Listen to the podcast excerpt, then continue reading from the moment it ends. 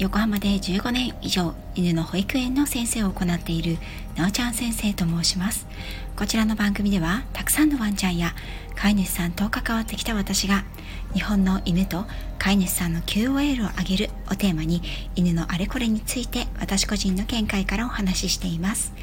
時には子育てネタや留学時代や旅行の思い出などのお話もお届けいたします。さて少し間が空いてしまいましたね。今回は犬の噛みつきについてのお話をしたいと思います。これは実はある方の配信を伺って思いつきました。犬の噛みつきと聞いた時皆さんはどんなイメージを抱きますか？吠え噛みつきは飼い主さんが犬の専門家の文句を叩く二大要因だと思いますがそのうちより深刻なのは噛みつきです。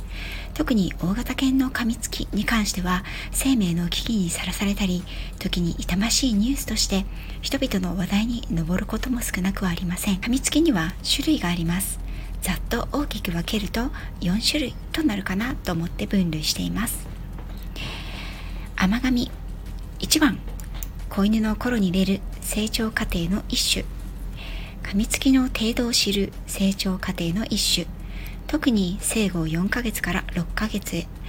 乳歯から永久歯への抜け替わりの時期が最も激しい。甘噛みの2成犬になっても出る興奮や甘えじゃれつきの一種。相手を痛めつけようという意図はなく大体は落ち着けば収まるもの。研修性格により出やすい出にくいという差がある。本紙。本紙の1番。相手に自分の意図を伝えるための軽い噛みつき。スナップと呼ばれることもある。痛めつける傷つける攻撃的な意図はない。政権の甘噛みよりも少し強い。繰り返しの学習経験が伴うことも多い。通常は歯型が少し残ったり軽い裂傷内出血青あざになったり歯を当てるだけで傷にならないことも多い。紙の2番。攻撃的な意図を持った噛みつきバイトと呼ばれることもある。パニック極度の恐怖捕食行動など本能のスイッチが入った状態で出る強い噛みつき。通常はかなりの負荷で中型犬でも骨が折れたり犬歯が貫通するほどの重傷となるケースも多い。その対象が去るまで繰り返し攻撃したり食いついたまま離れないという場合もある。はじめにお断りをしておくと犬は噛むという生き物です。噛むという行為は彼らの DNA の中どんな犬にでも組み込まれています。彼らが持っている鋭い歯は武器でありコミュニケーションツールの一つの手段。でもあります。うちの子に限ってということは存在しないということを飼い主さんには心のどこかできちんと知っておいていただくことが必要だと思います。人間が使わないこの噛むというツールを自分たちの犬に向けられた時飼い主さんはパニックになり動揺し絶望します。うちの子が噛んだと。そうそれは何も不自然なことではないんです。噛みつきの種類と原因対策と予防策を知っておくことでしょっちゅう噛む犬になるのか一生噛まない犬になるのか選択できると言っても過言ではありません。それは飼い主さんが犬は噛む生き物である。こうすると噛む。こうしなければ噛まない。ということをまず知っておくことが必要だと思います。今回は以上の4種類のうち最初の2種類。甘噛みのうちの2種類のお話をしようと思います。飼い主さんからお問い合わせをいただいた時それがこの4種類のどのケースに当たるかをまず大まかに分析します。子犬や年若い犬には甘噛みの12が相当するケースが多いです。甘噛みの1の子犬の甘噛みから見ていきましょう。犬種や性格によっては強く出て飼い主さんからうちの子は攻撃性が高いのでは激怒症候群なのではと不安になるお声をいただいたり実際飼い主さんの手は細かい切り傷引っかき傷内出血だらけということも少なくはありません。子犬の甘噛みは3ヶ月頃から始まります。もちろん個体差もあります。離乳は本来なら歯が生えてくるため母犬に授乳を断られる時期です。実はこのプロレスプロセスは非常に大切なんですがこの離乳の儀式をしっかりと受けていない子犬は噛みつきの抑制を学ぶのが遅いと言われています。母犬は子犬に乳房を噛まれるのが嫌なので子犬たちが父を求めてやってくるとうなるようになります。この警告これ以上は近寄るなという警告が理解できない子には母犬には母犬は軽く子犬に歯を当てて傷つけないくらいの軽い噛みつきを行います。子犬たちは離乳の儀式からうなっている犬に近づくと噛まれることがある。ということを学びどうすれば怒られないのかを学んでいきます。これは大事な大事な学習ステージの第一歩です。耳を伏せ尻尾を丸めて母犬の口元を舐めて斜めて受け入れてもらおうとします。飼い主さんにもこのように甘える子も多いですよね。完全に離乳を済ませると今度は親兄弟のじゃれ合いっ子が本格的になります。小さなパピーたちがくんずほずれつ団子のようになってじゃれ合っている姿は可愛らしさしかありませんよね。実はこれらは彼らにとって非常に大事な噛みつきの抑制犬同士の付き合いのマナーを学ぶステージなんです。自分がどれだけ強く噛んだら相手が嫌がるのか反撃されるのか遊んでもらえなくなるのかどうしたら遊んでもらえるのかどれだけ強く噛まれたら痛いのかどうしたら相手が遊びに乗ってくれるのかどういう時は誘ってもダメなのか親兄弟との関わりを通じて子犬たちはこれを学んでいきます。今日本の家庭で暮らしている犬たちがどれだけ離乳の儀式をきちんと通過しているのでしょう。もし大量繁殖人工保育親兄弟と接することなくガラスケースに入れられて販売され行き着く先が人間の家庭であれば犬たちにはこれらの噛みつきの抑制社会的な犬同士の関わり方を学ぶ機会がほとんどありません。であれば犬たちは当然自分の力の有り余るままにその歯を使うようになりますよね。ですので人間家庭に来る前に犬との接触が少なかった子ほど甘噛みは激しくそれは成犬になっても残ることがあります。またお留守番が多いエネルギーが高い抑圧された生活をしている子ほどこの甘噛みはひどくなり本噛みに近くなっていきます。こうした場合飼い主さんの取る手段は2つです。1甘噛みをさせない環境状況行動をとる。2若いエネルギー。発抑圧されたストレスを発散する機会を多く与える。もちろん年齢が上がるとともに自然と消滅していく甘噛みのケースもありますが対応策を間違えると余計に悪化したり本噛みへ発展しかねないこともあります。マズルを掴んで押さえ込む。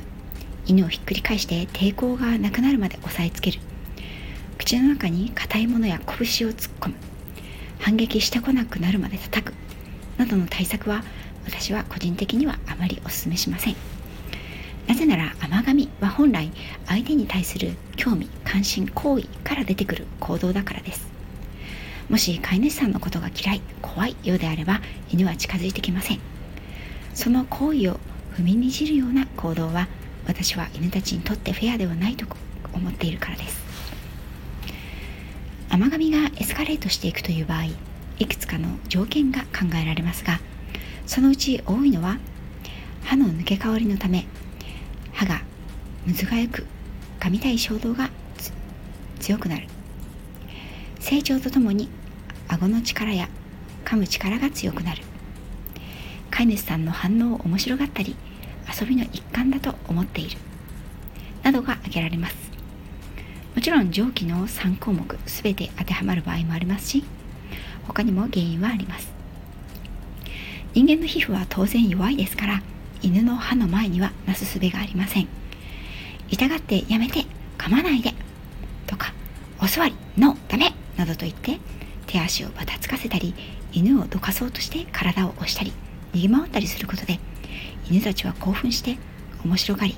甘噛みはエスカレートします。ここで甘噛みをさせない環境状況行動をとるということが大切になります。例えばトイレシートを変えようとすると飛んできて汚れたシートや飼い主さんの手足を甘噛みしてくるのでトイレシートを変えるのが大変で仕方ありません。というご相談を受けたことがあります。私の回答はトイレのお掃除をするときにはクレートや別のお部屋で待っていてもらいましょう。です。何も同じ土俵で戦う必要はありません。待って待てステイなどのその場で待機するということは別に教えていき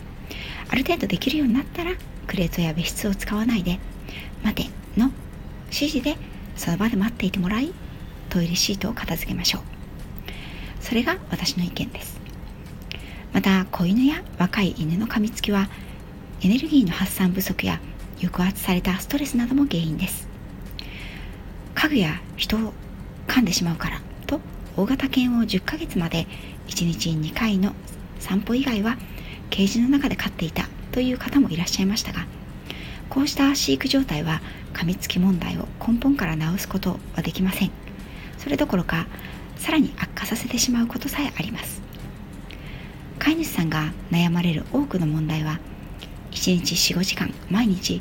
ったコース散歩に出れば特別なトレーニングをしなくても解決するだろうなと思うことが多々ありますが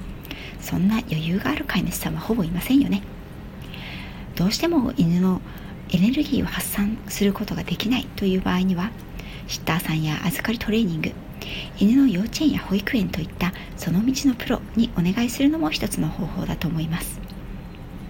甘噛みの2は成犬になっても残る甘噛みです。これは例えば飼い主さんがお留守番から帰宅されたり新しいおもちゃで引っ張りっこで遊んでいる時またはそれをやめた時飼い主さんの手まで噛むようになったり服を引っ張ったり飛びついてきてジャンプして噛む。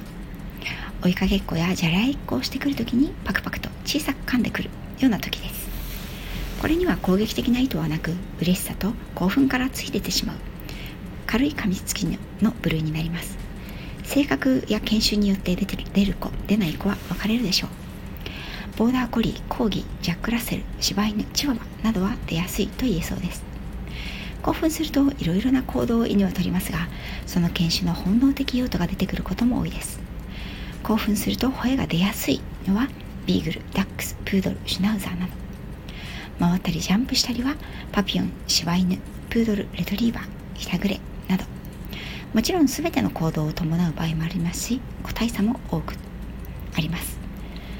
愛犬はどんなことをするとどの程度興奮するのか。それを飼い主さんが正確に把握しておき甘噛みが気になるようであればどこまで過度な興奮をさせないという方法がやはり有効だと思います。甘えてるからこれくらいは許そうかなと思っているとますますエスカレートヒートアップして噛みつきが強くなってしまい全く言葉を聞いてくれないほど興奮してしまうという場合もあります。きちんと今日はここまでと線引きをするのも飼い主さんの大切なしつけになります。飼い主さんがそれを教えない限り犬たちは人間とどこまで遊んだらいいのか噛んでいいのかということが分かりません。興奮しすぎてしまったらなかなかすぐに冷静に戻ることは難しいというのが犬です。さて次回は噛みつきの後編。いよいよ本題の本噛みの2種類。攻撃性のない学習経験による噛みつきと攻撃性のある強い噛みつきについてお話をしようと思います。最後まで聞いていただきありがとうございました。